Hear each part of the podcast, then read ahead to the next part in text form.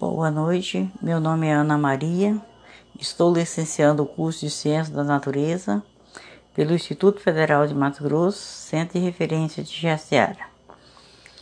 Aula Tecido Conjuntivo Classificação, característica e função. Tecido conjuntivo é um tecido de conexão composto de grande quantidade de matriz extracelular, células e fibras. Suas principais funções são sustentação, preencher espaço entre os tecidos, além de nutri-los. Existem tipos especiais de tecidos conjuntivo, cada um com uma função específica isso varia principalmente de acordo com a composição da matriz e do tipo de célula presente, né?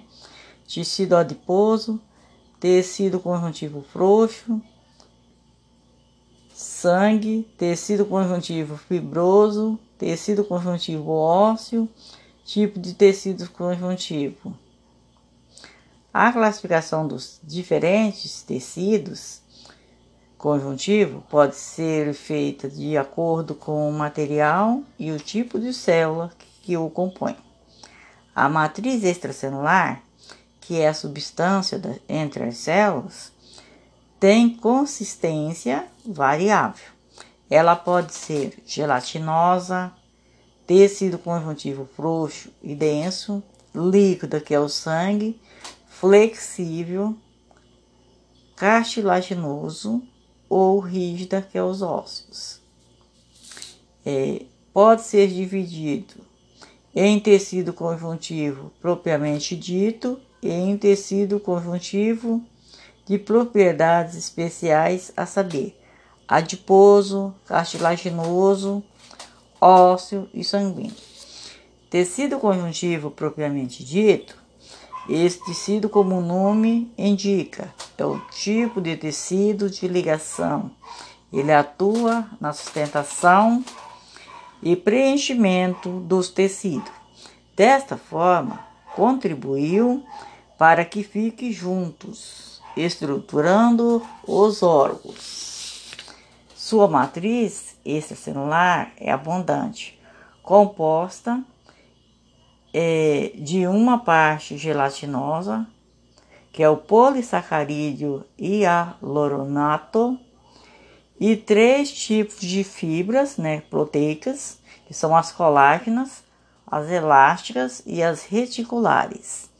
Existem dois, dois sobretipos de tecido conjuntivo, propriamente dito, classificados de acordo com a quantidade de matriz presente são eles: tecido conjuntivo frouxo, é constituído pela pouca matriz extracelular, com muitas células e poucas fibras. Isso torna o tecido flexível e pouco resistente às pressões mecânicas. Algumas células são residentes, como os, os fibroblastos e macrófagos, e outras são transitórias, como os linfócitos, neutrófilos e os eosinófilos. eosinófilos. É, é encontrado pelo corpo todo envolvendo órgãos. Além disso, serve de passagem a vaso sanguíneo, sendo assim importante na nutrição de tecidos. Tecido conjuntivo denso lhe possui grande quantidade de matriz celular, com predominância das fibras colágenas dispostas, sem grande organização Há poucas células presentes, entre elas os fibroblastos. É encontrado abaixo do epitélio uma derme,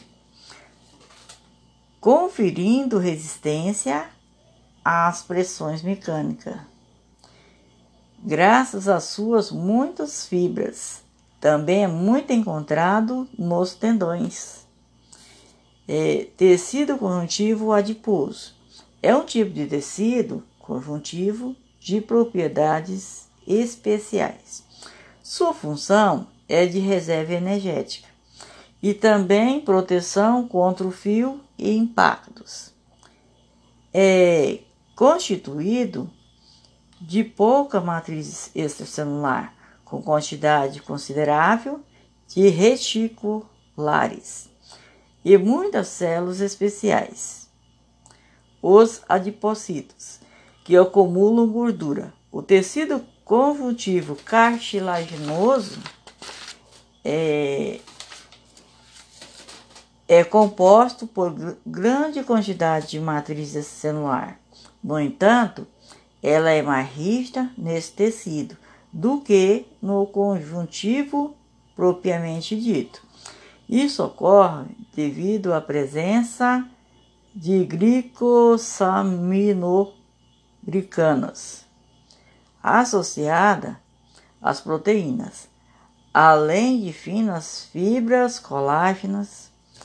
Nas cartilagens constituída deste tecido estão presentes os condocitos, que são células que ficam alojadas dentro das lacunas na coluna, na matriz.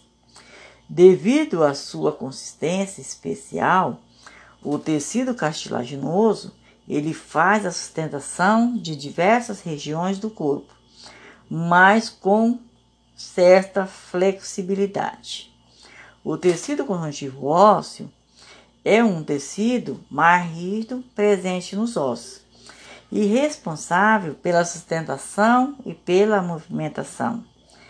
É composto de abundante matriz extracelular ricas em fibra, colágeno e moléculas especiais protoglicanas e glicoproteínas.